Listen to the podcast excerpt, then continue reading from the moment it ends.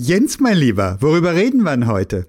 Heute reden wir über Vitamin B. Vitamin B12, das nehme ich regelmäßig. Nein, Vitamin B im Sinne von Beziehung. Oi. Digitacheles. Digitacheles. Digitacheles.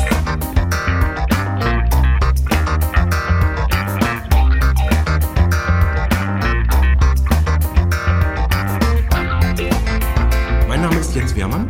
Und ich heiße Eckehard Schmieder. Was ist denn das für ein Thema? Hast du Vitamin B? Das, da, da kommen wir gleich zu. Also ich vielleicht, äh, ich, ich muss mich ja, äh, ein kleiner Disclaimer sozusagen. Ich habe keine Ahnung, ob dieses Thema überhaupt eine eigene äh, Digitacheles-Folge wert ist, aber ich hatte neulich ein Erlebnis, was mit mir passiert ist, ähm, und das wollte ich jetzt mal ganz kurz teilen, weil ich so wahnsinnig ungerecht fand. Da hat mir nämlich jemand vorgeworfen, ich hätte Vitamin B. Und da habe ich gedacht, nee, ich bin kerngesund. Was ist da passiert? Erzähl. Es, es trug sich folgendermaßen zu. Ähm, wir hatten ähm, von einem großen öffentlichen Auftraggeber sehr, sehr kurzfristig ein äh, Mandat gewonnen. Ähm, das ging wirklich alles äh, innerhalb von wenigen Stunden. Es war sehr, sehr eilig.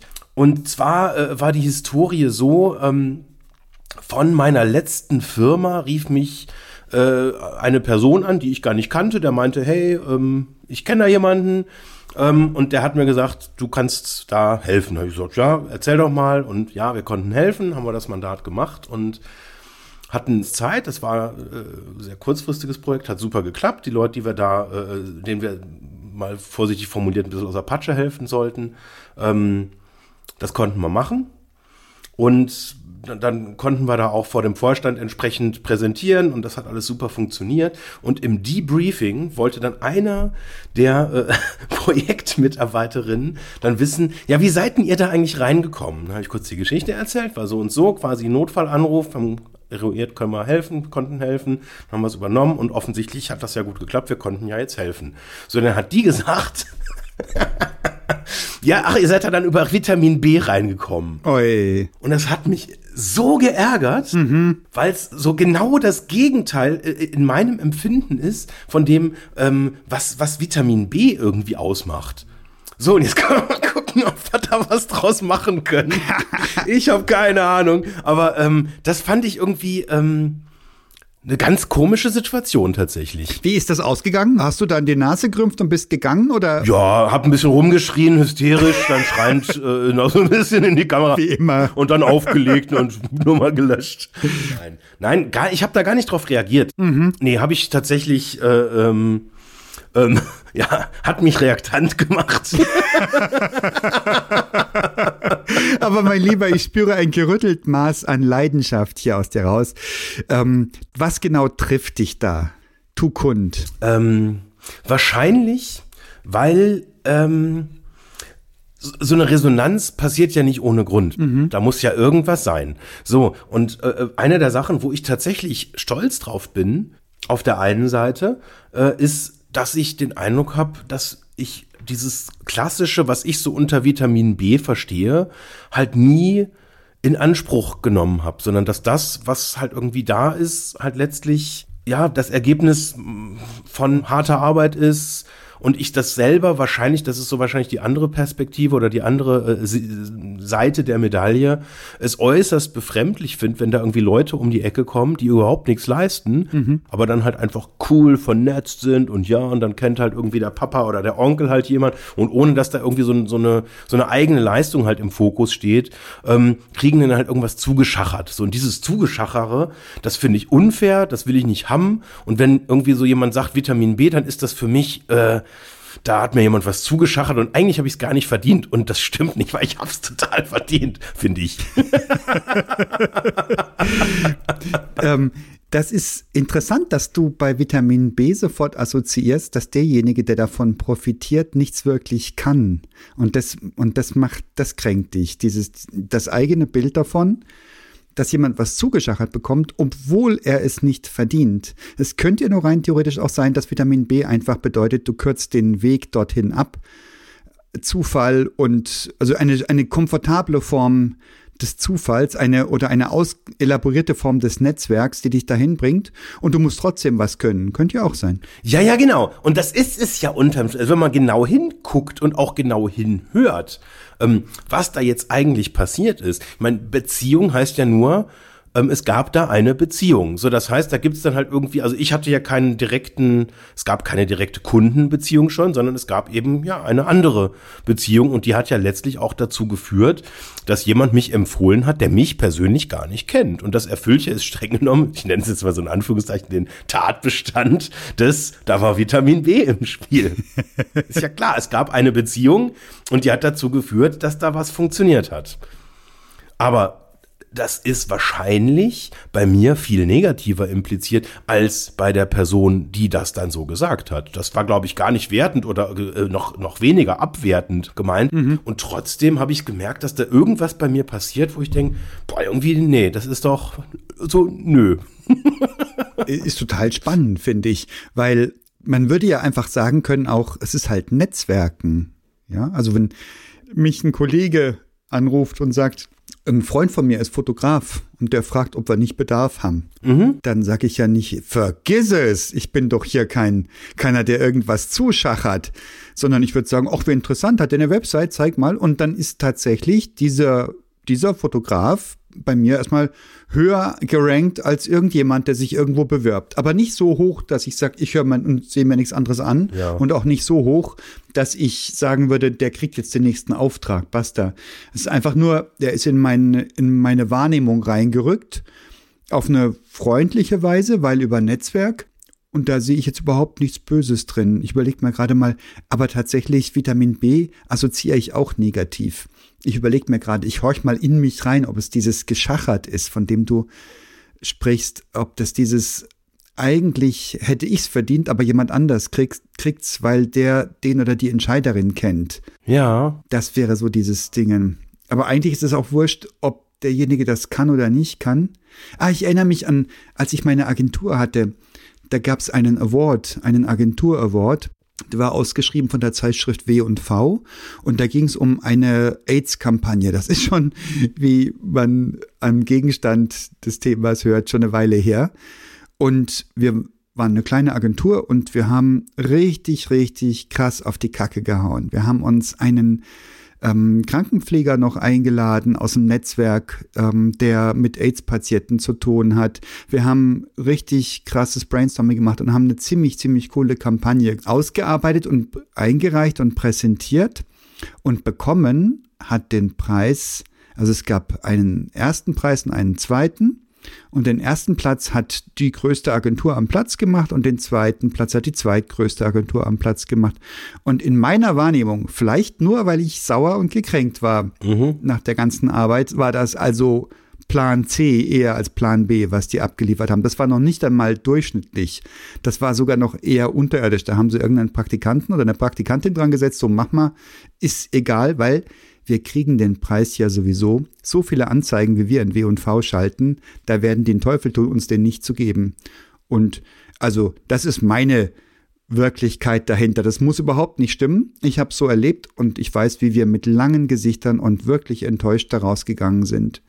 Und das hätte ich jetzt, aber das ist auch nicht Vitamin B, das ist, das ist Vitamin G wie Geld oder Gold. Ja, ja, ja, das ist das, aber das hat schon, also da ist irgendwie so ein Geschmäckle dabei. Ich weiß nicht, ob das jetzt jeder äh, oder jede gleich äh, interpretiert oder formuliert. Ja. Aber ich hatte solche Situationen auch, wo ich so den Eindruck habe, ja gut, da geht man jetzt in einen Pitch rein mhm. und im Nachgang ähm, denkt man sich dann, das war irgendwie so ein abgekartetes Spiel und ich meine, dass es manchmal Situationen geben kann, wo man, wo irgendwie jetzt die Einschreib oder die äh, Einkaufsrichtlinien sagen, du musst halt mindestens halt drei oder vier Angebote halt irgendwie haben.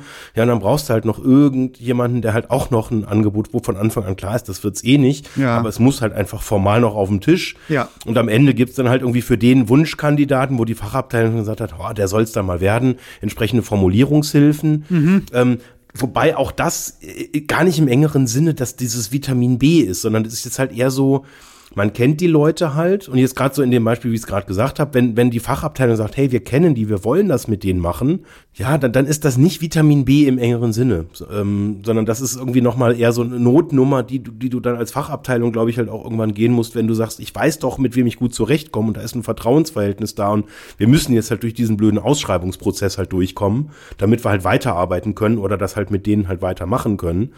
Ähm, aber Vitamin B ist bei mir nochmal noch mal eine Stufe drunter, wo quasi aufgrund von, also Vitamin B ist, glaube ich, eher so, da ist noch eine, eine Beziehungsecke drin, mhm. ähm, die sozusagen dieses eigene Netzwerken, diese eigene Leistung so ein bisschen schmälert, finde ich. Nur in der Wahrnehmung oder in, der, oder in Wahrheit? Also du nimmst das so wahr, weil jemand eine Beziehungsecke da reinbringt und dann wirkt automatisch alles ein bisschen verwässert? Nee, ich glaube, es ist, das ist jetzt eher, das ist wahrscheinlich eher so, das ist sprachlich einfach ähm, so, so gesetzt bei mir. Das ist, also Vitamin B ist für mich ein Schimpfwort tatsächlich. Ja. Wenn jemand sagt, wie kommst du da rein, sagst so, ah, hast ein gutes Netzwerk, ah, du hast coole Bekannte, ah, ihr habt eine persönliche Empfehlung ausgesprochen bekommen, ah, da hat jemand, mit dem du schon mal intensiv zusammengearbeitet oder für die ihr schon gute Projekte gemacht habt, ähm, hat euch weiterempfohlen. Das ist also eine Weiterempfehlung ist für mich absolut nicht Vitamin B. Das ist irgendwie, das ist so die, im Prinzip, das ist so das, das, das Gegenteil wahrscheinlich sogar des Spektrums in meinen Augen. Wenn ich jemand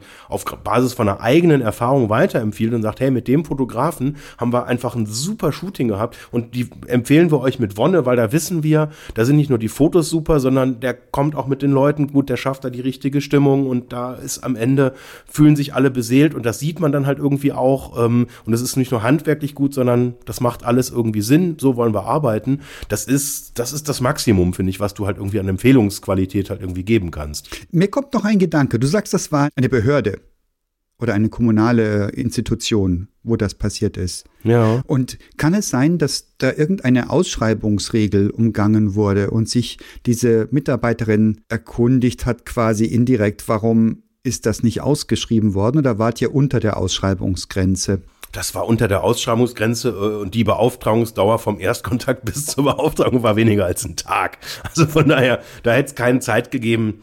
Ähm, das, da ging es um kurzfristiges Thema, das musste gelöst werden, da hätte es jetzt keine Ausschreibung gebraucht. Ich glaube, es war wirklich einfach pure Neugier. Weil die, es hat die wirklich interessiert, wie wir da hingekommen sind, weil die kannte uns halt nicht. Und ich glaube, die fand das auch gut, was wir abgeliefert haben. Mhm. Ähm, und das war einfach echt Neugier. Und also von daher, vielleicht ist, ist das auch anders sprachlich annotiert. Kann, kann ich mir sogar wirklich vorstellen. Du meinst, sie hatte das vielleicht wertfrei aufgefasst? Vitamin B, ich kenne jemanden. Würde ich stark vermuten, ja. Wenn wir es jetzt mal ziselieren.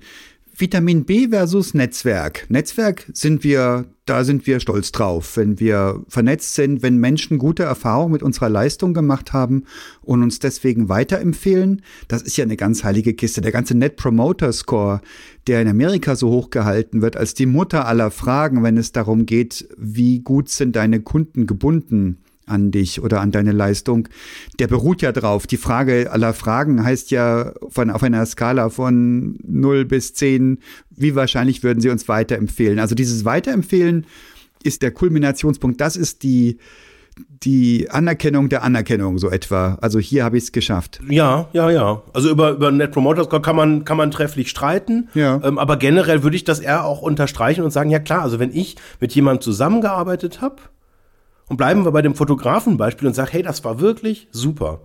Und in den und den Dimensionen. Äh, besser würde ich jetzt auch tatsächlich sagen, wenn man dann noch empfiehlt, ähm, dann ist das eine höherwertige Empfehlung. Was ich spannend finde, ich habe auch schon Empfehlungen ausgesprochen von Leuten, mit denen ich nie zusammengearbeitet habe. Ja, ich auch. Ist krass. Wobei ich dann dazu gesagt habe, ähm, der ist mir da und da begegnet und auf die und die Weise sehr positiv aufgefallen, aber ich habe noch nie mit ihm zusammengearbeitet. Das sage ich dann dazu. Ja, ja, ja, genau. Sage ich auch dazu, aber das ist trotzdem, also ich, äh, woran nicht denn das? Warum empfiehlt man jemand? Du hast gerade gesagt, der ist mir positiv aufgefallen. Wie fällt denn jemand positiv auf? Naja, also jemand hat einen Vortrag gehalten, der klasse war, hat sein, hat das Publikum geführt, hat äh, Höhepunkte gesetzt. Und wenn das jetzt ein Fotograf ist, dann muss der keine Menschenmenge, na doch, das kann schon ein bisschen helfen, aber es ist nicht der, das Wesen seines Geschäfts. Der kann ein miserabler Fotograf sein und ein guter Redenhalter. Ähm, und da kann er mir aber positiv aufgefallen sein. Es kann aber auch sein, dass ich einen, jemanden einfach spontan sympathisch fand. Ja. Und das ist ja auch so eins von diesen Phänomenen, wo wir nicht wirklich drinstecken, wenn du jemanden riechen kannst. Ja, warum ist das so? Ja, das, also, keine Ahnung, das ist nicht wirklich messbar, nicht immer oder in den wenigsten Fällen vielleicht. Ich frage mich trotzdem, wenn wir sagen, Netzwerken ist cool, Weiterempfehlung ist cool, warum auch immer wir das tun äh, und wie vorsichtig auch immer wir das tun, also indem wir uns rückversichern und sagen, na ja, ich kann jetzt keine Garantie geben für den, aber ich habe schon mal ein kleines Projekt gemacht, das lief ganz gut. Ähm, wie auch immer. Was ist dann dieses Vitamin B? Dieses Vitamin B, da ist irgendwas Empörendes drin, irgendwas Ungerechtfertigtes. Du sagst, derjenige, der über Vitamin B wo reinkommt, kann das womöglich gar nicht richtig, weißt aber nicht, ob das wirklich dazugehört zu diesem Bild von Vitamin B. Was macht's denn aus? Wo sind wir uns denn sicher? Boah, ich bin mir gar nicht mehr sicher. VB würde ich verstehen, also Verwandtschaftsbeziehung. Ah, Das wäre so diese Dimension, ja, so der, der Papa hat das Türchen für, für, für sein Kind halt irgendwie aufgestoßen und hat dann quasi mal so den wichtigen Geschäftsleuten gesagt, so jetzt macht er das mal mit dem Kleinen, der kann das auch ganz gut. Ähm, ich weiß es aber nicht. Das, ich, ich, das ist einfach, das ist, das kommt mir so, das ist so manifestiert bei mir, dass ich mir schon wieder denke, dass das ist so stark, dass das schon fast wieder falsch sein muss eigentlich. da müssen wir mal Wikipedia zu Rate ziehen. Ich glaube, das bringt uns nicht viel Erleuchtung. Vitamin B, schreibt Wikipedia, bezeichnet in der Umgangssprache, vor allem im beruflichen Umfeld, die Vorteilsnahme persönlicher Beziehungen bzw. Bekanntschaften zu potenziellen Vorgesetzten oder Kollegen. Durch die Annahme dieser Vorteile wird im Allgemeinen verstanden, in bevorzugte Positionen der persönlichen Karriere zu gelangen und oder Mitbewerber aus dem persönlichen Bewerbungsumfeld zu übervorteilen. Ach, Übervorteilen. übervorteilen gehört da rein. Ja, ja, voll meine These, oder? Übervorteilen. Oder jetzt, also jetzt auf Position, dass dann halt so eine Führungsposition dann halt doch an den Sohn von, von dem und dem vergeben wird, weil der ja schon ganz lange auch im Förderverein drinne ist und dann eben nicht nach Leistung, sondern eben nach Beziehungen bewertet wird. Und jetzt, wo du es gerade so vorgelesen hast, kommt mir auch so eine Assoziation. Ich habe mich auch mal ähm, mit jemandem unterhalten, das, das war so eine, so eine Managementberatung und das fand ich auch tatsächlich ganz spannend, weil ich nicht verstanden habe, ähm, wo diese ganzen, ähm, also eine kleine Beratung, die aber wahnsinnig coole Kunden hat, ähm, wo dann die Quintessenz war, ähm, dass sozusagen der für die Akquise Verantwortliche eigentlich mit allen von den Geschäftsführern dieser Firmen auch privat eng befreundet ist. Wo dann sozusagen am Anfang die persönliche Beziehung steht. So, und wenn man dann erstmal miteinander in Urlaub gefahren ist oder mal halt irgendwie dann, weiß ich nicht, zum 18. Mal halt irgendwie, halt irgendwie im Garten halt irgendwie ein kleines Festle gefeiert hat oder sich zum Essen eingeladen hat oder sonst irgendwas, dann sagt man, hey, der ist so nett, das hat so viel Spaß gemacht mit dem, ja, dann können wir dem doch auch mal beruflich so einen kleinen Gefallen tun und dem mal hier irgendwie so ein kleines, so ein kleines Projekt oder auch mal ein großes geben. Ist das nicht Social Selling in analog? Ist das nicht genau das? Diese ganzen SAP-Sachen, die, die Jungs, die Hasso Plattners dieser Welt, die den ganzen Business auf dem Golfplatz erledigen. So das Klischee. Ich habe nicht die geringste Ahnung, ob das stimmt. Ja, ja, ja, doch, das ist es. Genauso ist es. Das ist gar kein Klischee, das ist wahr. ich war nicht dabei. Doch, doch, ich war immer dabei. Mein Handicap ist, ist, nicht, ist nicht angemessen.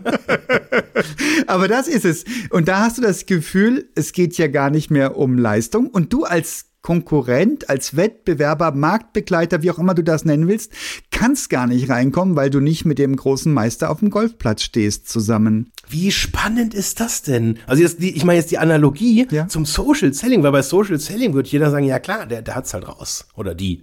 Die kann das halt. Die ist da am Zahn der Zeit, da sind viele Follower, da ist irgendwie super Branding, alles richtig gemacht oder weiß ich nicht, vielleicht auch mit der richtigen Agentur oder mit den richtigen äh, Beraterinnen und Beratern alles einfach super auf den Weg gebracht und da, da, das ist dann alles gut, alles richtig. Ist Social Selling erfolgreich, abgeschlossen quasi. Ähm, wenn das dann aber analog ist, dann ist das plötzlich, dann ist das Vorteilsnamen. Wie kann das denn sein? Ist doch totaler Blödsinn, oder? Ja, aber absolut, ja. Ist so. Aber der, bei dem Social Selling Aspekt, da hast du halt eine große, große, naja, ich wollte gerade Transparenz sagen, das ist es nicht wirklich, aber du hast die gleichen Karten. Will sagen, äh, auf dem Golfplatz, da sind begrenzt viele Leute, du musst dich räumlich dahin bewegen und jeder, der nicht dort ist, ist nicht dort. Auf Social Media bist du potenziell immer dort. Es bist nur ein Klick entfernt und du musst bloß auf die Idee kommen, dahin zu kommen. Ja. Wobei beim Golfplatz auch. Ne? Du kannst nicht an fünf Golfplätzen gleichzeitig sein, aber du kannst auf fünf Social-Media-Plattformen rumturnen, fast gleichzeitig.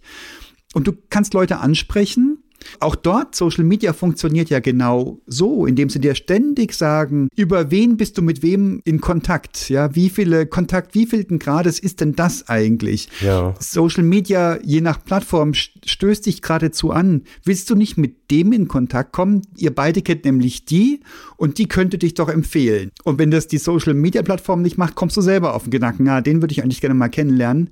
Wen kennt der denn, den ich kenne? Und dann könnte man ja mal fragen, wie geht's weiter und so weiter. Das heißt, das demokratisiert dieses Vitamin B. Absolut. Und vor allem das Spannende ist tatsächlich, je höher du die Eintrittsbarriere halt machst, weil beim Golfplatz ist tatsächlich das Schöne, du hast halt irgendwie erstmal einen Mitgliedsbeitrag. Ah, stimmt, das ist ja noch so teuer. Da musst du erstmal Geld zahlen, um überhaupt reinzukommen. Ja. Genau, das, das ist über, über das Geld. Und ich meine, das gibt's ja äh, in, in beliebigen Abwandlungen, gibt's ja unterschiedlichste Organisationen, wo du erstmal ja Geld bezahlen musst, um reinzukommen. Oder einen gewissen Mindestumsatz machen musst oder ein Investitionsvolumen nachweisen musst oder. Oder noch härter, Rotaria, du musst empfohlen werden. Mhm. Und ich träume mein ganzes Leben davon, von Rotariern empfohlen zu werden in irgendeinen Rotary Club, um mich wichtig zu fühlen und Gutes zu tun. Also ähm, spannend. Also noch Vitamin B, da geht's gar nicht mehr. Und was gab's früher? Da gab's doch immer auch diese Logen und Geheimbünde. Ja, ja, genau. Oder was die Burschenschaften angeht, das genau das Gleiche, ne? Wenn du in der Burschen, Burschenschaft bist, musst du da irgendwie lustige Spielchen mitmachen. Auch wiederum nur dem Hörensagen nach. Ich habe keine keine Ahnung, ich habe mal tatsächlich auf der Wohnungssuche als Student in Frankfurt auch mal bei einer Adresse geklingelt, die sich als Burschenschaft rausstellte. Aber sowohl die Person, die mir öffnete, als auch ich haben innerhalb von wenigen Minuten festgestellt, dass das nichts werden würde. Ach so. Aber auch dort bist du ja dein Leben lang eigentlich dann drin. Du hast extrem viele Vorteile, man hilft sich gegenseitig. So ist das Einvernehmen? Das ist das Ding. Das ist genau das Ding. Und die alten Herren, wie sie dann ja heißen in den Burschenschaften, die kommen dann ja immer wieder dahin und die helfen den Jungen. Und das ist das Spiel. Ja, warum tun die das eigentlich? Das ist das Spiel. Das ist Vitamin B par excellence. Weil das, das ist halt einfach das Game, in das man halt eintritt. Das ist, das ist quasi einer der Grundannahmen der Burschenschaft. Warum tue ich das, wenn ich ein alter Herr in einer Burschenschaft bin und dann ist ein junger Kerl und der braucht jetzt irgendwie einen Start ins Berufsleben? Warum manövriere ich den in meinen Konzern rein? Nur weil er in derselben Burschenschaft ist, teilen wir die gleichen Werte? Haben wir die gleichen Saufsprüche losgelassen oder die gleichen Leichen im Keller? Ich habe keine Ahnung, was da so alles passiert in der Burschenschaft. Wie, wieso würde ich das tun? Ist das das scheint ein grundmenschliches Prinzip zu sein. Burschenschaften sind ja nur eine Ausprägung ja. davon. Ja, ja, ja, ja, Gemeinschaft. Ich glaube, es geht um Gemeinschaft. Und ob das jetzt quasi die, die gleiche, äh, wie es mein ehemaliger Kollege immer meinte, äh, die gleiche Besserungsanstalt im Sinne von irgendwie äh, coole Hochschulen oder auch elitäre Hochschulen ähm, oder einfach nur die gleiche Alma Mater. Also ich merke das, dass ich, wenn halt jemand jetzt irgendwie äh, da um die Ecke kommt und der halt irgendwie an einer der Hochschulen, wo ich halt auch war, äh, eine Historie hat, dann fühle ich da mich näher Warum auch immer, ist totaler Quatsch eigentlich. Ja. Aber da gibt's einfach, das ist wie so eine Marke, die man da drüber schreibt und gemeinsame Erlebnisse, gemeinsame, in, in Indien wäre es eine Kastenzugehörigkeit ähm, und diese Gemeinschaft, das, das macht irgendwas, das verbindet. Ja, ich erinnere mich an äh, diese Alumni, also dieses Treffen von ehemaligen mhm. aus einem Unternehmen, in dem ich in den Nullerjahren zuletzt war. 1999 habe ich das Unternehmen verlassen, also im vorigen Jahrtausend. Und die treffen sich noch heute, lass mich nicht lügen, einmal pro Monat bei einem Italiener in Neuhausen. Ui. Und laden mich immer heftig dazu ein wieder. Und ähm, ich bin einfach total basserstaunt. Über was reden die denn da noch? Das Verbindende ist doch, ist doch längst verjährt. Das ist doch, da ist doch überhaupt nichts mehr. Nee, nee, das, das, das Gegenteil ist der Fall. Du brauchst ja nur den ersten Impuls. Ja. Und wenn du dich dann über Jahrzehnte monatlich triffst, dann weißt du alles, dann vertraust du dir alles an. Ah, die Dauer. Dann erlebst du ja jede Menge neue Geschichten die ganze Zeit. Und also ich glaube, dieses Verbindende, das brauchst du initial, um irgendeinen Grund zu haben. Weil, also, du könntest jetzt nicht einfach irgendwie im Telefonbuch einfach so ein paar Namen rauspicken und sagen, so, und das ist jetzt die Gruppe und die 20, die sind jetzt so füreinander gemacht und die treffen sich jetzt ab sofort. Du brauchst irgendein verbindendes Element. Und was das dann am Ende ist, das ist eigentlich gar nicht so, so relevant. Irgendwas muss es halt sein. Ähm, ich versuche es jetzt gerade mal so voneinander zu kriegen, weil ich ja tatsächlich auf diesem Netzwerk ähm, Level auch unterschiedlichste Dinge mache, wo eigentlich genau das das Prinzip ist. Du triffst dich regelmäßig, Ja. lernst dich auf diese Weise besser kennen mit dem Hintergedanken, ja, dann kommst du ins Geschäft miteinander. Hast du den, da haben wir ja schon drüber gesprochen, den Hintergedanken hast ja immer irgendwie ein bisschen. Aber auch nie so, also ich kenne dich ja nun wirklich auch schon zwei, drei Tage länger ähm, und ich kenne mich selber auch schon zwei, drei Tage länger, nie so, dass ich das Gefühl hätte, boah, dem werde ich was verkaufen, da muss ich mich jetzt dran machen. Never. Also schon dann immer, ich habe eine natürliche Zuneigung oder Abneigung und dem folge ich auch. Und ich rationalisiere das mit, ähm, Ja. das wird sowieso nichts, wenn man sich nicht ausstehen kann. Und wenn jemand noch so pseudo-wichtig oder sonst wie Alpha-Tierchen ist, das wird nichts werden, wenn ich innerlich eine Ablehnung empfinde. Genau. Und so rede ich mir das dann wahrscheinlich auch hin. Aber das, das ist jetzt erstmal grundsätzlich, dass das, also sagen wir so, jetzt nur, dass, dass du dich jetzt regelmäßig trifft, heißt ja nicht, dass du dich dann auch irgendwie zwingend sympathisch findest. Das erhöht oder es ermöglicht eine gewisse Wahrscheinlichkeit. Ja. Aber jetzt je nachdem, wie so eine Organisation angelegt ist, kann das auch durchaus auch sein. Ich war da jetzt auch schon Mitglied bei Organisationen, wo ich dann auch viele neue Leute kennengelernt habe. Und bei ein paar habe ich einfach auch so gemerkt, nee, da, da passt die Chemie jetzt nicht so gut. Ähm, entweder weil jemand was macht, wo ich irgendwie einfach boah, mich überhaupt nicht für äh, begeistern kann oder irgendwie so von der Art jemand irgendwie so oberflächlich oder weiß nicht was ist. Und dann ist das ja auch völlig legitim, so, solche Netzwerkorganisationen eben auch zum, ja, so zum qualifizierten Abchecken, wo gewisse ähnliche Kriterien da sind und dann merkst du so ein paar Leute, die passen super und mit denen bist du dann halt irgendwie eng. Vielleicht bildet sich eine Freundschaft, vielleicht bildet sich eine geschäftliche Beziehung. Und ja, ich, ich habe diverse Beispiele, wo genau sowas dann funktioniert, ne? wo du da mit Leuten in Kontakt kommst, die du sonst wahrscheinlich gar nicht kennengelernt hättest. Ähm, und wo auch teilweise so Formate angeboten werden, die genau darauf auch abzielen, so Speed-Dating-mäßig. Ja. Dass du dann so zu gewissen Fragestellungen dann einfach auch mit Leuten zusammengeschoben wirst und ja, da wo eine Sympathie entsteht, passiert was. Ähm, und wenn da dann irgendwie draus Geschäft entsteht, ja, ist doch super. Warum, warum denn eigentlich nicht? Ist ja für alle erstmal gut. Ja. Ich habe dieses Gefühl, dass wir Menschen, wenn wir in einer Umgebung sind, in einer ähm, verbindenden Gruppe, und dort sind Leute, die dir nicht sympathisch sind und Leute, die dir sympathisch sind. Und wenn das wechselseitig ist, dann unterhält man sich, dann hat man automatisch Nähe und Gesprächsstoff. Und es entsteht unweigerlich der Impuls, dass du und diese Person oder Personen, mit denen du dich gefunden hast, ähm, Kraft Sympathie oder was auch immer, dass ihr euch wiederum abgrenzt innerhalb dieser Gruppe als Untergruppe. Wir sind ja diejenigen, welche. Kannst du das nachvollziehen? Geht, dir- geht dir das auch so? Ja, ja, ja, natürlich. Das ist sogar ein relativ normaler Effekt. Ja, und wenn du dich später beim Vitamin B ausnutzen auf diese Gruppe beziehst, dann beziehst du dich auf die Untergruppe, ne, die du mit dieser Person hattest. Ja. Ah, ich war mal auf einer Hochzeit, wo ich so gehungert habe, das weiß ich noch. Die haben's, die haben's krass verkackt mit dem ganzen ähm, Catering-Gedöns und was nicht. Von der Metzgereiinnung oder von. Eine Mischung aus Unfähigkeit und auch ein bisschen Knauserigkeit und ähm, wir saßen hungrig am Tisch und durften aber nicht gehen. Das hat die Konvention verboten. Und dann haben wir, das waren drei Paare, also meine Frau und ich und, und zwei weitere Paare an diesem Tisch. Wir haben uns davon geschlichen und sind zum McDonalds gefahren und haben uns die Bäuche vollgehauen und sind wieder zurückgefahren zur Hochzeit und haben getan, als wäre nichts gewesen. What? Und äh, das ist offensichtlich noch nicht mal aufgefallen irgendjemanden. es waren irgendwie so zwei oder drei Gänge über den kompletten Nachmittag, also ab Mittag bis, na, bis Abend verteilt, gab es ähm, zwei oder drei Kleinigkeiten, die da irgendwie gereicht wurden.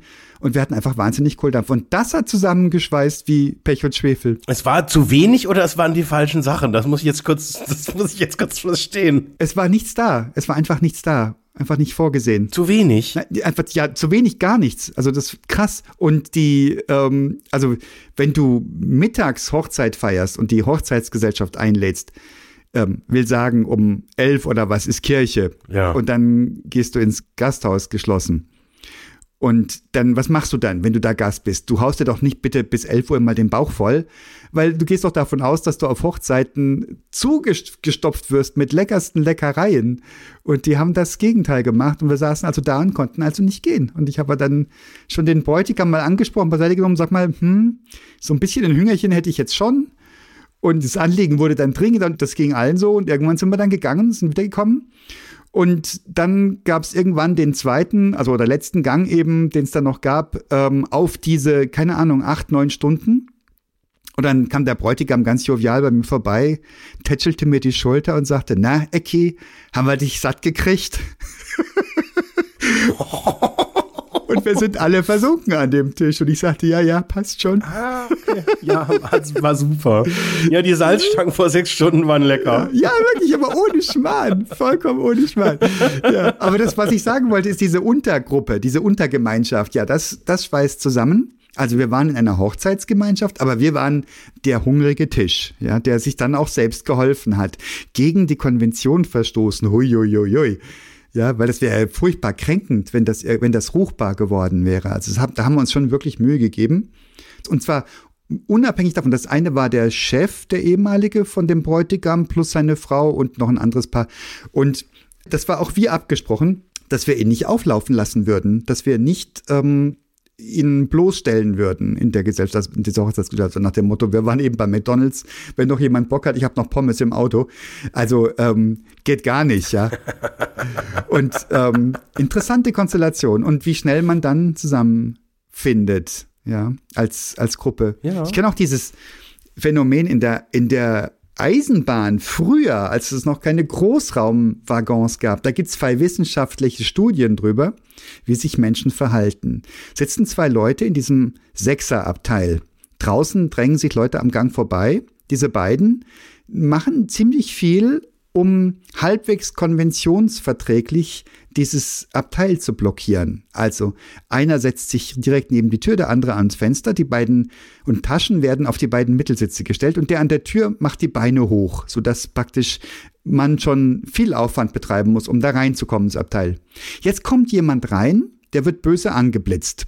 Der kommt rein, setzt sich hin. Und automatisch sind diese drei diejenigen, die verschworen dieses Abteil bewachen. Und das löst sich erst auf, wenn alle Sitzplätze wirklich rappelvoll sind. Dann geht eben einfach nichts mehr. Mhm. Das ist ein ganz spannendes Phänomen. Ja. Habe ich oft beobachtet in meinen frühen Eisenbahnzeiten. Jetzt sitze ich im Großraum, da sieht man sowas nicht mehr. Ja, ja, spannend. Und was hat das jetzt mit Vitamin B zu tun? Diese Gruppenzugehörigkeit. Es geht um Gemeinschaft. Ja. Also, du hast eine Verbindung und du nimmst automatisch die Untergruppe. Da, wo du das Gefühl hast, du hast gemeinsame Interessen, gemeinsame Sympathien, also sowohl rational als auch bauchig betrachtet. Und solche Leute, mit denen umgibst du dich dann gerne auch weiterhin. Dann hattest du noch den Aspekt Dauerhaftigkeit dazugefügt. Also wenn man das dann über 10 oder 20 Jahre lang immer wieder mal erinnert und feiert und zelebriert, vielleicht sogar auch noch irgendeinen Anlass hat, der dauerhaft weitergeht, klar ist man dann beieinander. Und klar, wenn da jemand Fotograf ist und du brauchst einen Fotograf, dann fängst du nicht an, irgendwo im Internet zu recherchieren, ob du einen Fotografen herkriegen kannst. Ja. Wenn der dann allerdings nicht leistet, also das nicht gut macht und du ihn trotzdem protegierst, das ist wahrscheinlich dieses, dieses ähm, Vitamin B, dieses gegen andere jemanden hochhalten, Wobei, das haben wir unterstellt, ne? Obwohl, obwohl er es gar nicht so verdient. Ja, wobei, wenn, wenn das jetzt, also das, da muss man jetzt, glaube ich, schon trennen. Ob das jetzt eine, eine berufliche Connection ist, wo man wirklich miteinander arbeitet und sagt, hey, der macht bei uns immer die Shootings, das ist super. Ja. Das ist eine andere Form der Empfehlung. These äh, wäre jetzt mal, das wäre eine weniger starke Form der ähm, Empfehlung, als wenn du sagst, hey, ich treffe den seit 20 Jahren jeden, Montag, äh, jeden Mon Monat einmal ja. zum festen Termin im Italiener. Gut, ich habe keine Ahnung, ob der überhaupt eine richtige Kameraausrüstung hat. Ich habe keine Ahnung, ob die Bilder okay sind. Ähm, ich weiß auch nicht, was das so für ein Typ ist, aber ich bin halt seit 20 Jahren mit dem im Italiener. Und ja, natürlich, verdammt nochmal empfehle ich den. Das ist einer meiner besten Kumpels. Ja. Und der, der muss halt gut sein. Ich weiß es de facto nicht, aber das ist doch, das ist doch ein super ein dufte Typ, den muss ich doch jetzt empfehlen, weil der hat mich ja auch immer empfohlen. Na, das kommt noch dazu, dass du ja auch profitierst, ne? Im besten Fall ist das wechselseitig. Ja. Oder ist das asymmetrisch? per Definition. Nee, also ich, also da gibt's jetzt ja unterschiedliche, ähm, wie, wie heißt dieser Verein nochmal mit der Nadel BNI? Da ist ja auch genau dieses, da hast du so Chapter und dann triffst du dich dann regelmäßig und dann, also, wobei, nee, stimmt nicht, äh, da gibt, da gibt's jedes, da machst du immer so ein Update. Da hast du immer, glaube ich, so eine gewissen, einen gewissen Zeitraum zur Verfügung, wo du tatsächlich dann den anderen Leuten irgendwie irgendein Update gibst. Dann gibt es irgendwie einen, der einen Impulsvortrag hält, dass du ein bisschen mehr über das lernst, was der macht. Ähm, das heißt, das ist jetzt, das ist schon was anderes. Das ist jetzt nicht einfach, du sitzt beim Italiener und ja, säufst dir halt die Hucke voll, sondern das ist, das ist tatsächlich was Inhaltliches. Mhm. Aber ich kenne da viele von, von, von dieser Art von Vereinigung, wo im Prinzip das, das, oder wo das Grundprinzip das Herstellen von solchen Untergruppierungen ist. Mhm. Du bringst Leute zusammen, da sind 100 Leute im Raum und dann finden sich so ein paar Gruppierungen. Und ja, ich kenne diverse Leute, ähm, die ich auf diese Weise auch äh, kennengelernt habe und die ich mittlerweile auch empfehle. Und ich überlege jetzt gerade mal, ob, ob ich da irgendwie schon Beispiele habe oder hatte, wo das, wo das blöd war, wo das, wo das, wo diese Empfehlung halt nicht getaugt habe.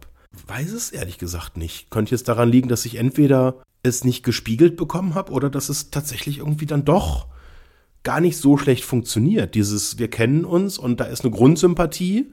Und ich meine, was natürlich noch mal oben drauf kommt, wenn ich seit 20 Jahren jemanden treffe und da gab es keine bösen Ausfälle, dass der mal irgendwann komplett hysterisch geworden ist oder jetzt irgendwann dann gemerkt hat, sie so, mit Corona alles böse und nee, die da oben und, und ja, Klimawandel gibt's auch nicht, ähm, wo du dann irgendwie so, wo du merkst, dass sich jemand ins Abseits redet und du dann so sagst, ja, nee, das war jetzt irgendwie, war jetzt schon ein paar Jahre cool, aber jetzt wird's irgendwie doof. Ähm, und wenn, wenn das über 20 Jahre quasi ohne nennenswerte soziale Ausfälle funktioniert, das ist schon ein Stück weit auch ein Erfolgskriterium. Ja, und man würde das nicht so sagen. Du hattest mir mal einen Anwalt empfohlen. Da hatte ich vorher auch dran gedacht, ja. Der Kraft dieses Vitamin Bs mir, und er hat mehrfach darauf hingewiesen, ein kostenloses Gespräch angeboten hat. Also kein Erstgespräch, kein Beratungsgespräch, sondern eine Kontaktaufnahme kostenlos angeboten hat, ja. die ich auch wahrgenommen hatte. Mhm. Und der hat vehement argumentiert, was heißt vehement? Also er hat sehr entschieden und eindeutig argumentiert, ähm, verhalte dich so und so. Ähm, und ab dann komme ich dazu und dann, dann machen wir richtig ein Fass auf. Ja. Und ich habe das Gegenteil gemacht und glaube bis heute, das war sehr gut, das Gegenteil gemacht zu haben. Jetzt, wie beurteile ich das? Nicht wirklich verkehrt, weil er mir ja geholfen hat, meinen Kopf klar zu kriegen. Ja. Aber so als Anwalt würde ich jetzt mal sagen, boah, weiß ich nicht. Also mindestens hat er, er hat vielleicht die juristische Seite beherrscht. Das würde ich nicht wissen, weil ich sie nicht kenne, also nicht kann. Mhm, ja. Aber die Gesamtbilanz, würde ich sagen, ist sehr positiv, nachhaltig, langfristig positiv ausgefallen, indem ich das Gegenteil von dem machte, was er sagte. das heißt. Nicht gut. Eher eine schlechte Empfehlung. Okay. Weiß ich nicht. Weiß ich gar nicht. Also ich würde ihn nicht als Anwalt haben wollen. Das Gespräch war gut zu der Zeit. Es war hilfreich, dass du sagst, du, ich kenne da jemanden, ohne dass ich gleich erstmal 200 Euro auf den Tisch legen muss. Mhm. Und ich habe das Gespräch geführt. Also für mich war das sehr, sehr hilfreich. Und unabhängig von der Leistung, die ich erhalten habe. Ich habe ja meine Meinung offensichtlich gebildet und habe eine Entscheidung getroffen, ja. die ich jetzt für richtig halte, was auch immer Wahrheit ist. Ich habe keine Ahnung. Ja, also ähm, die Wahrheit weiß ja bis zum Tod nicht wirklich, was was richtig war. Auf jeden Fall habe ich das Gefühl, ich bin gut gefahren damit, nach allem, was ich beurteilen kann. Und insofern war das gut, dass ich diesen Kontakt hatte. Gut, dass du als Mittelsmann dazwischen warst. Also das heißt, ähm, da habe ich einen Vertrauensvorschuss haben können und er hat auch einen gehabt von mir durch dich. Ja. Und das hat, hat mich aber nicht abgehalten davon, meine eigene Meinung zu bilden. Und ich bin dir dankbar für den Kontakt zu dem Zeitpunkt. Das war wertvoll. Und dem Anwalt nicht böse für seine Meinung. Der wird seinen Grund haben dafür, also was er da gesagt hat. Ja. Und bin eigentlich unterm Strich froh, dass das zustande gekommen ist. Ja. Auch durch die Abgrenzung habe ich, hab ich gelernt. Kannst du dich noch an die, an, an die Intro äh, von mir erinnern? Dass dir jemand gesagt hat, ähm, du bist reingekommen durch Vitamin B und das hat dich gekränkt? Äh, nee, nee, nee, nee, nicht die Intro jetzt von dem Podcast, sondern die Intro von dem Anwalt. Wie hatte ich das, äh, hatte ich das, weil ich, ich kannte ihn ja de facto auch von so einer Netzwerkorganisation. Ja. Ähm, oh, erzähl mal, das weiß ich nicht mehr. Das habe ich verdrängt. Ich hatte ja nie, ich hatte nie mit ihm gearbeitet. Also ich habe quasi ihn da kennengelernt Ähm, und dann war das so eine, so eine, so eine Mischvariante tatsächlich aus persönlichen, regelmäßigen Treffen. Mhm. Also das war beim, das kann man glaube ich auch öffentlich sagen, das war beim ersten äh, äh FC Bayern Basketball. Mhm. Da habe ich den regelmäßig getroffen. Und dann habe ich ihn irgendwann mal auf LinkedIn dazugefügt und der schien wahnsinnig kompetent zu sein. Hier Auszeichnung, hier bester Anwalt laut Frankfurter Allgemeine Zeitung und also so ein Ding nach dem nächsten und irgendwie passiert da dann halt so ein Branding. Und wenn du dann halt merkst, ach, da zu dem Thema hat er jetzt sogar ein Buch geschrieben, ach, ist ja spannend. Ähm, und das war auch genau in dem Bereich, wo du quasi ähm, äh, nach einer Empfehlung gefragt hattest. Ähm, und ich bin mir jetzt, also ich, ich glaube, ich habe ihn auch so, ich habe dir das auch transparent gespielt, dass ich ihn quasi nur jetzt so halt über äh, seine öffentliche Marke und eben die, äh, äh, ja, da, dieses Netzwerk äh, halt kenne, aber eben nie mit ihm gearbeitet habe. Ach, wie interessant. Das habe ich komplett ausgeblendet und es tut der Sache überhaupt keinen Abbruch. Also ich habe diese Geste des ich habe da jemanden, mit der spricht mal mit dir, als extrem wertvoll und hilfreich empfunden, nach wie vor bis heute. Und auch, dass ich mich da selbstständig entscheide, auch gegen den, gegen die ganz offensichtliche Kompetenz meines Gegenübers, tausendfach bewiesen und was nicht, ähm, ist eine gute Erfahrung. Finde ich schön. Freue ich mich drüber. Und insgesamt ist das klasse. Und ich würde aber ihn nicht, ihn nicht aufsuchen, wenn ich irgendein Anliegen in einem ähnlichen Umfeld hätte. Weil ich das Gefühl habe, der hat nicht das gemacht, was für mich hinterher richtig war. Ja. Oder mir das nicht empfohlen, was für mich richtig war. Aber jetzt mal ganz böse äh, äh, äh, da mal reingegrätscht. Ähm, was kann denn ein Anwalt eigentlich Sinnhaftes dann empfehlen? Im Prinzip, äh, äh, mache ich mir das jetzt zu einfach? Äh, empfiehlt der dann, streite dich und mach's groß? Oder ähm, Ja. Und ich komme da, ich komme ins Spiel dann, ja. komisch? Und ich habe mich für den gegenteiligen Weg entschieden. Ich habe gesagt, ich als klein und streite mich nicht, sondern versuche die Situation mit Anstand zu regeln und es hat wunderbar funktioniert. Ja, ja, klar. Aber wäre ein guter Anwalt, wenn er sagen würde, du, streite dich doch nicht. Redet doch mal miteinander. Naja, also er hätte zumindest, also er hat mehrfach betont, was sein Stundensatz ist. Der ist nämlich höher als ein ähm, Standard-Anwaltsstundensatz. Das hat er irgendwie, glaube ich, zwei, dreimal fallen lassen. Das habe ich jetzt als akquisitorisches Bemühen verstanden. Ja. Und ähm, aber auch vielleicht auch nur für Transparenz, keine Ahnung. Also ich will mir ja nichts Böses unterstellen. Und ähm, also ganz im Ernst, wenn das Berufsethos eines Anwaltes ist, ich muss dafür sorgen, dass die Leute vor Gericht kommen, damit ich möglichst viel Geld verdiene, dann würde ich ein großes Problem haben mit diesen Leuten. Ja. Ich erinnere mich immer an den Verkäufer im Sportcheck. Da hatte ich angefangen, wie was man so mit Anfang 40 macht als Mann, wenn man so erstmal feststellt, oh, ich bin ja schon Papa geworden und jetzt komm, bin ich nicht mehr so viel draußen und irgendwie fängt jetzt auch an, Körperfett nicht mehr ganz so lustig und schnell wegzugehen. Dann fängt man an, Marathon zu laufen. Das ist ein Klassiker. Und ich habe meinen besten Buddy gefragt zu der Zeit, sag mal, was soll ich denn, der hat schon Marathon gelaufen, sagt, der geht zum Sportcheck in München im Erdgeschoss, nee, eben nicht im Erdgeschoss, das war im Halbgeschoss irgendwo. Ja, ja. Im Halb, die hatten so Halbgeschosse, ja, Geschosse. Ja, ich kann mich erinnern. Und da ist ein cooler Typ, der kennt sich cool aus, den fragst du, der besorgt dir das Richtige. So, und dann kam ich da, also erstmal fand ich total schwierig, diese, diese Halbetage zu finden. Da war ich offensichtlich hinreichend zu blöd zu. Ich habe zwei, dreimal gefragt und dann war ich dann dort. Und dann sah ich da so einen Wühltisch, das war genau richtig für mich. Ich fand auch die verbilligten Schuhe alle relativ teuer. und äh, habe mir das mal in die Hand genommen. Und dann war so ein Typ, der tauchte dann von unten nach oben auf. Also der war schon im Raum gewesen, den habe ich aber nicht gesehen, weil der irgendwie unterm Tresen weggebeugt war. Dann tauchte der auf. Der ist aus der Halbetage einfach erschienen. Und der war so ein bisschen, wie soll ich sagen, also schmuddelig wäre zu viel. Der war halt halt nicht so und der hatte lange Haare ungewaschen und der und ich wusste aber, das ist der, den mein Kumpel meinte. Und ähm, ich war dann etwas verzagt. Aber jetzt macht keinen Scheiß, das, der sah nicht aus wie John Malkovich und wohnte auf dem siebeneinhalbten Stock, oder? So ungefähr, so ungefähr. Und ich fragte dann, ja, ist dieser Schuh gut für mich? Und ich hoffte, er würde ja sagen, weil der war der günstigste, den ich da rausgegraben habe. Und sagte, der sagte aber nee. Der sagte, ziehen Sie mal Ihre Schuhe aus und laufen Sie dort lang. Und das war so ein kleines Stück Gang.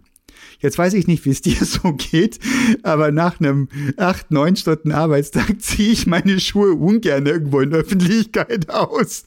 Aber ich habe es gemacht. Ich habe gedacht, Alter, jetzt muss aber richtig krass was kommen, wenn du mich hier die Schuhe ausziehen lässt in deinem Laden und hier langlaufen lässt. Und dann hat er gesagt, nee, du musst doch den teuren kaufen.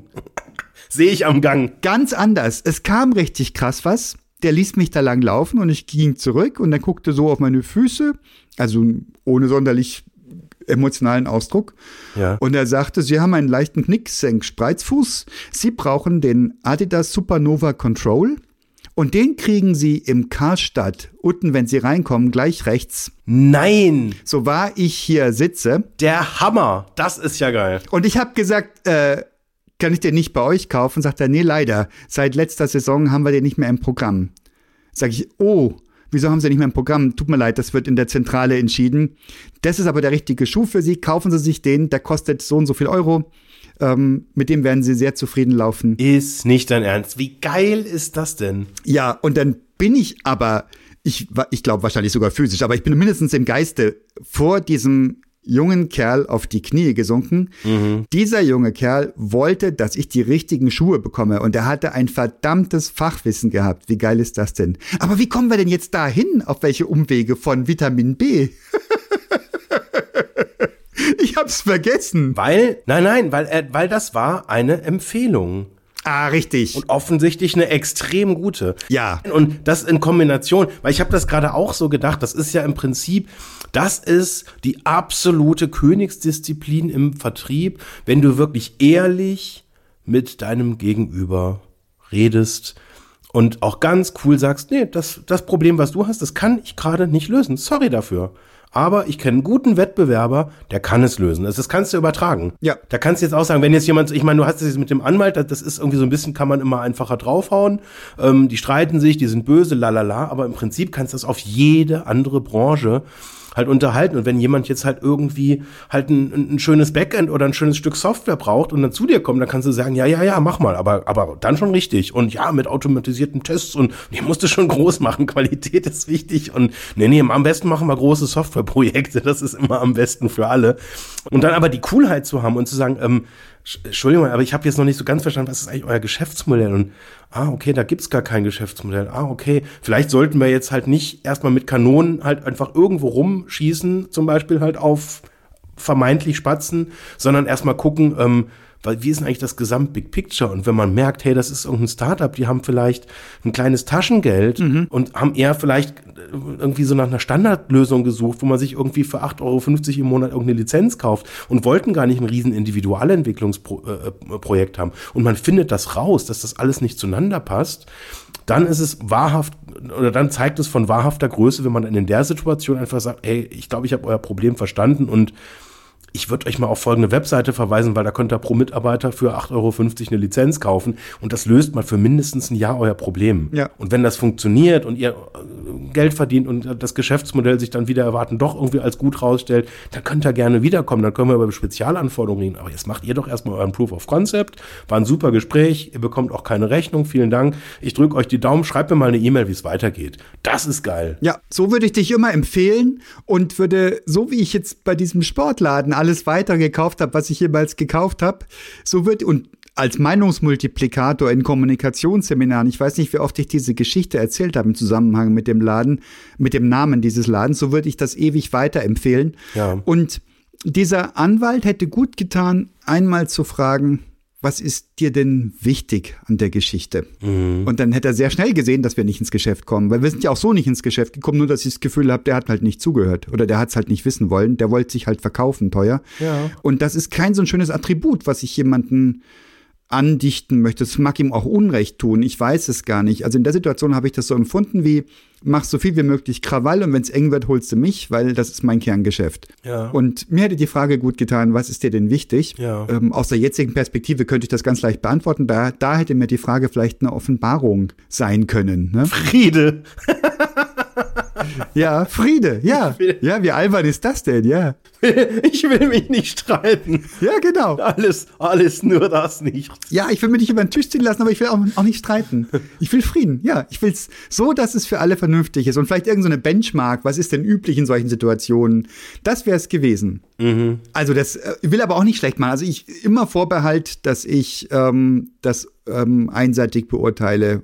Aber interessant ist, dass ich nicht mehr weiß, dass du Jetzt, wo du es sagst, könnte ich, bilde ich mir ein, ich würde mich erinnern, dass du sagtest, du hast mit ihm noch nicht gearbeitet. Aber der war Empfehlung und, und ich habe es aber keiner, in keinster Weise negativ auf dich, im ganzen Gegenteil, sondern ich fand es großartig in der Situation, einen Kontakt zu haben und mich dann dagegen zu entscheiden. Aber das ist eine großartige Sache gewesen. Ja, also es passiert ja auf den unterschiedlichsten Ebenen, dass man halt Leute, die man kennt, fragt, hey, ich habe gerade das und das Problem. Und ob das jetzt halt nur, keine Ahnung, halt irgendwie ein Jalousienbauer oder ein Klempner oder irgendwie ein Spengler oder irgendwas ist, wo man sagt, ich, ich habe mein Leben keinen Spengler gebaut und jetzt brauche ich halt gerade einen, kennst du einen? Und wenn du dann sagst, ja, ich habe da einen guten ähm, und da kann ich dir quasi einen Kontakt machen, wenn du sagst, du kommst von mir, dann kriegst du da auch einen Termin, der irgendwie noch irgendwie äh, irgendwie in einem vertretbaren Zeitrahmen halt irgendwie auch passiert, ähm, dann, dann ist das ja durchaus äh, eine, äh, ja, eine legitime und eher sogar normale Variante, ne? Ah, aber das ist doch Vitamin B. Wenn du, wenn ich eigentlich keinen Termin kriegen würde, weil die Warteliste so lang ist, aber du sagst, erwähne meinen Namen, dann kriegst du auch einen Termin. Ich erinnere mich an eine Kommilitonin in Freiburg im Breisgau, wo ich Kunstgeschichte studiert habe unter anderem. Die war im kunstgeschichtlichen Seminar eine Kommilitonin.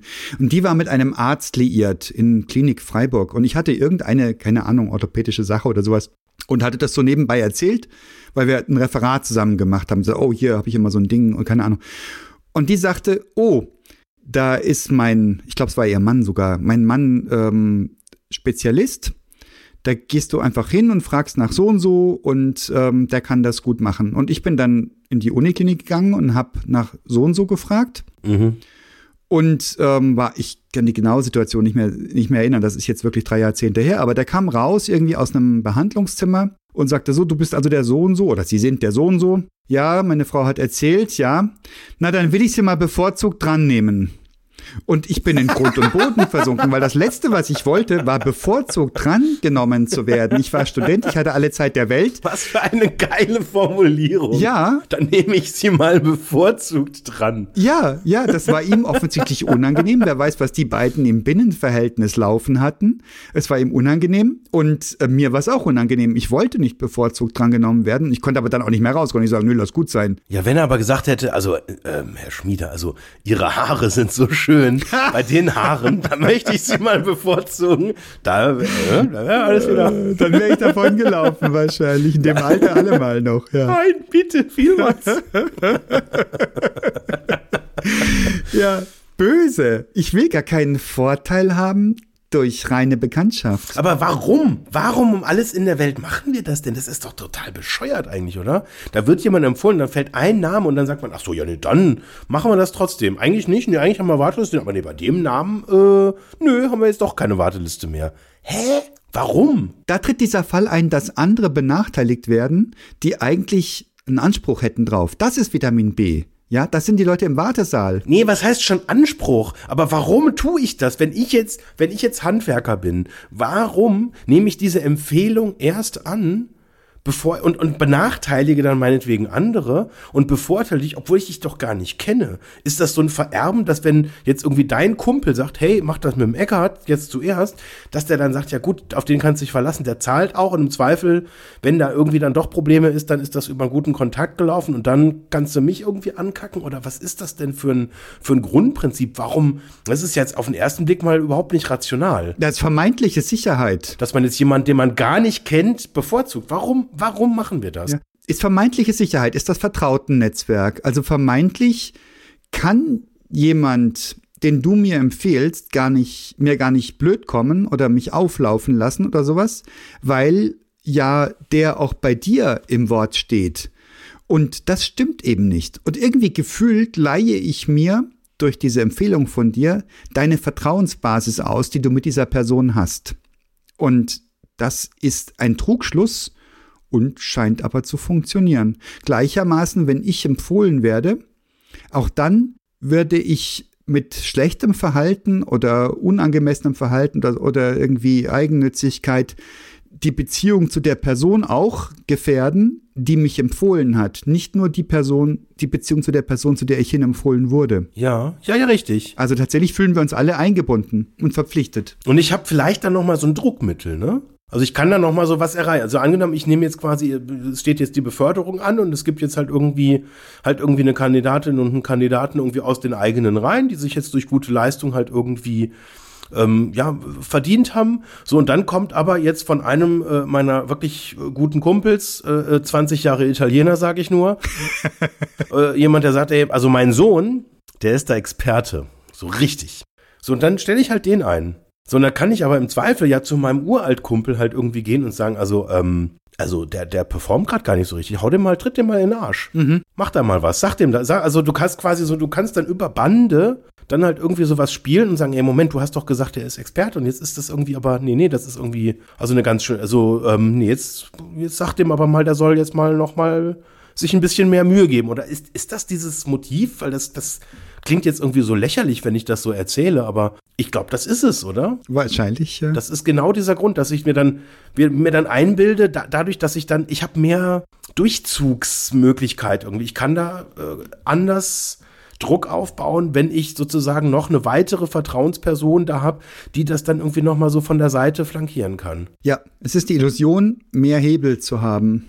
Dort, wo wir potenziell keine Ahnung haben, wo wir sonst auf unsere Intuition, auf unsere, auf Zufälle angewiesen wären. Da geben wir uns gerne das Gefühl, der kommt ja aus dem Netzwerk, also muss der ja gut sein. Wahrscheinlich ist die ganze Marken Theorie darauf aufgebaut auch. Ne? Du hast eine Markenpersönlichkeit, die dir immer vertrauter wird.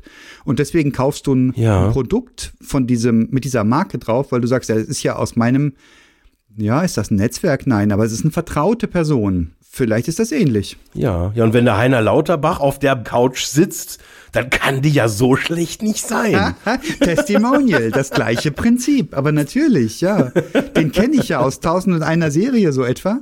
Kenne ich den? Kenne, ja. Heiner Lauterbach kenne ich nicht, aber egal. Ähm, kenne ich aus Tausend einer Serie und ähm, dann kann das nur gut sein. Ein Tatortkommissar, irgendwie kriege ich hier immer auf meinem Smartphone Hemdenwerbung mit einem Tatortkommissar drauf und denke immer, ui, Okay, der ist aber auch alt geworden.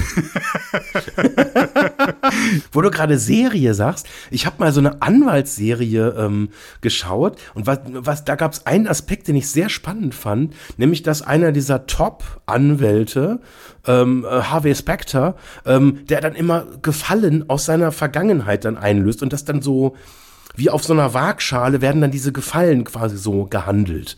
Und wenn ich dann quasi irgendwo mal richtig ein Problem habe vor Gericht, ja, dann, dann muss ich halt so ein Gefallen halt einlösen. Mhm. Und das, das könnte ja auch noch mal so ein Motiv sein, dass wenn ich sage, hey, Moment, jetzt hast du da, jetzt habe ich da deinen Sohn ähm, äh, irgendwie quasi befördert und da jetzt an ein paar anderen Leuten vorbeigelassen. Jetzt schuldest du mir was. Ja. Und das kann jetzt davon, das, das kann jetzt so gehen, dass du nach dem Motto, hey, also die nächste Pizza, äh, ne, mit, mit einmal extra Sch äh, Schinken, Käse, die geht jetzt auf dich. Ähm, oder das kann halt auch, das kann ja viel weitergehen, ne? Mhm. Also das ist, das wäre nochmal so ein anderes Motiv, dass sozusagen diese, dieses Vorteilsangebot eben auch gleichzeitig in so einer Erwartung, dass ich dann auch einen Vorteil daraus habe, halt mündet. Und dann wird da vielleicht sogar schon wieder viel mehr ein Schuh draus. Ja, das kann gut sein, ja. Das wäre nochmal eine, so eine eine sehr unheroische Variante von demselben Thema. Ne? Also weg von Vertrauen hin zu, ich will einen Vorteil haben.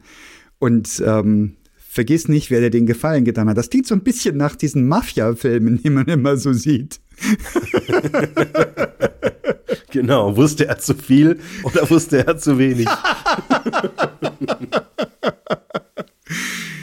Jetzt, mein Lieber, das war ja ein spannender Durchgang zum Thema Vitamin B. Ganz viele Komponenten, die mir gar nicht so bewusst waren.